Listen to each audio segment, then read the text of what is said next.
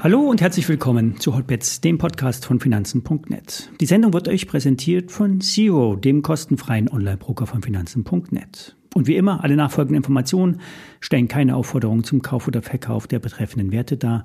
Bei den besprochenen Wertpapieren handelt es sich um sehr volatile Anlagemöglichkeiten mit hohem Risiko. Dies hier ist keine Anlageberatung und ihr handelt immer auf eigenes Risiko. Der Wochenschluss am Freitag war stark, vor allen Dingen beim Dow und auch beim S&P 500. Es gibt derzeit keine Anzeichen, dass sich der Aufwärtsdruck abschwächt. Allerdings steht im Raum der Kapitalbedarf der US-Regierung. Das Treasury General Account, das Konto des, des äh, US-Finanzministeriums, weist eine geringe Deckung auf. Um das Konto jetzt wieder aufzufüllen, werden heute Emissionen von über 100 Milliarden US-Dollar erwartet.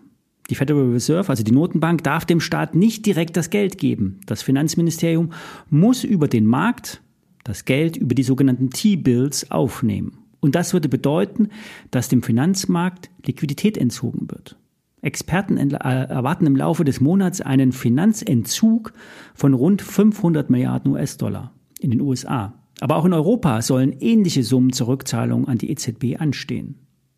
Die Bären sehen das als Trigger für das Ende der Hosse. Mit abnehmender Liquidität fehlt das Futter, die Aktienmärkte weiter steigen lassen zu können.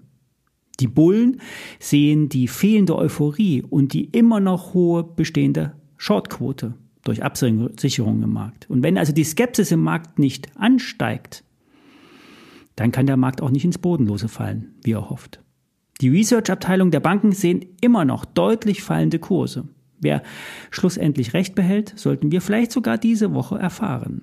Der Juni wird durch Zinsentscheidungen am 14. und 15.06. geprägt sein, gepaart mit einem dreifachen Verfall am 16. Juni.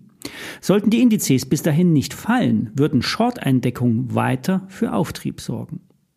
Bei dem Tech-Werten lässt allerdings die Dynamik schon nach.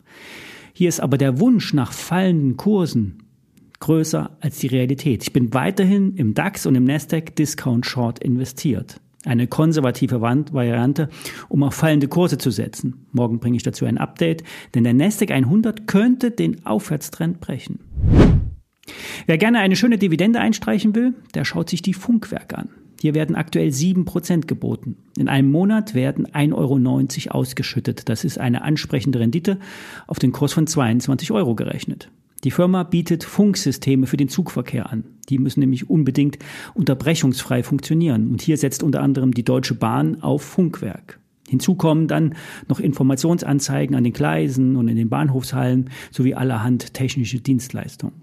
Die hohe Rendite resultiert aus einer Sonderdividende, die bilanztechnisch ausgekehrt wird. Das starke operative Geschäft lässt das zu, auch wenn die Wachstumsraten eher stagnieren. Und das ist auch der Grund, warum die Aktie eher schlecht gelaufen ist. Das Umsatzziel wird im Best Case mit 148 Millionen Euro angegeben. Das EBIT soll auf bis zu 20 Millionen Euro kommen. Das ist eher eine moderate Entwicklung. Die Gründe liegen an der allgemeinen Inflation, die man auch nur eingeschränkt weitergeben kann.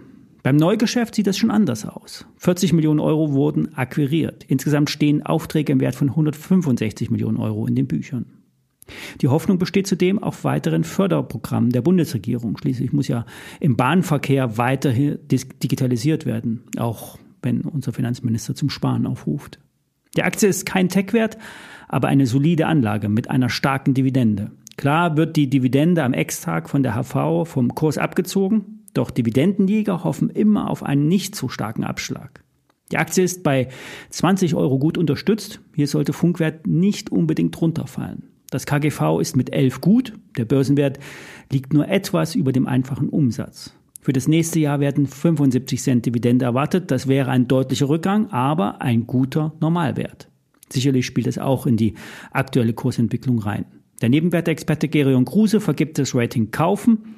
Nichts Heißes, aber was Solides. Achtet bei einer möglichen Order auf den Spread, der ist hoch, daher nur limitieren und sich vielleicht innerhalb der Geldbriefspanne ins Orderbuch stellen und auf eine bessere Ausführung hoffen. Beim Blick auf die Warta könnte es einen in den Fingern jucken, jetzt einzusteigen von 150 auf 15 Euro und trotzdem wird die Firma mit über 600 Millionen Euro bewertet. Lange Zeit wurde Erwartungsmanagement betrieben. Es schien nur eine Frage von Wochen zu sein, wann die ersten Aufträge aus dem E-Auto-Batteriebereich kommen sollten. Bis jetzt ist nichts gekommen. Kritisch wird es jetzt auch im Stammgeschäft. Die Coin-Batterien, die kleinen Dinger, die in den Hörgeräten und den Apple-Kopfhörern stecken, werden immer mehr von der Konkurrenz verbaut. Zu einem Übel soll jetzt das Geld knapp werden. Die letzte Kapitalerhöhung ist verplant und die Kreditlinien ausgereizt. Es wird gemutmaßt, dass eine weitere Kapitalerhöhung im Raum steht, mit einem entsprechenden Verwässerungseffekt für die Anleger. Am 11. Juli wird die HV durchgeführt und hier könnte es ein Update zu den Finanzkennzahlen geben. Der Aktie kann natürlich jederzeit auf 18 oder 20 Euro sich erholen. Solange aber eine Kapitalerhöhung im Raum steht, wird die Erholung nicht nachhaltig sein. Wer hier zocken will, steigt ein, Stopp auf 14 Euro. Mir ist es allerdings zu heiß. Zurück zum DAX. Alles über 16.000 deutet auf weiter steigende Kurse hin. Selbst ein Abdrehen rund um 15,9 ist unkritisch. Anders sieht es aus beim Test des sogenannten Betonbodens. Der Bereich um 15.700 wurde bereits sehr oft getestet und bietet einen massiven Unterstützungsbereich. Dementsprechend wäre die Reaktion, wenn wir wirklich mal auf Schluss, Wochen-Schlusskursbasis darunter gehen, derzeit äh, dann dementsprechend heftig. Derzeit sieht es aber nicht danach aus und wir orientieren uns eher nach oben. Es könnte sich eine Sektorrotation einstellen, raus aus Tech, rein in den breiten Markt. Wir werden es sehen. Mehr dazu morgen. Bis dahin.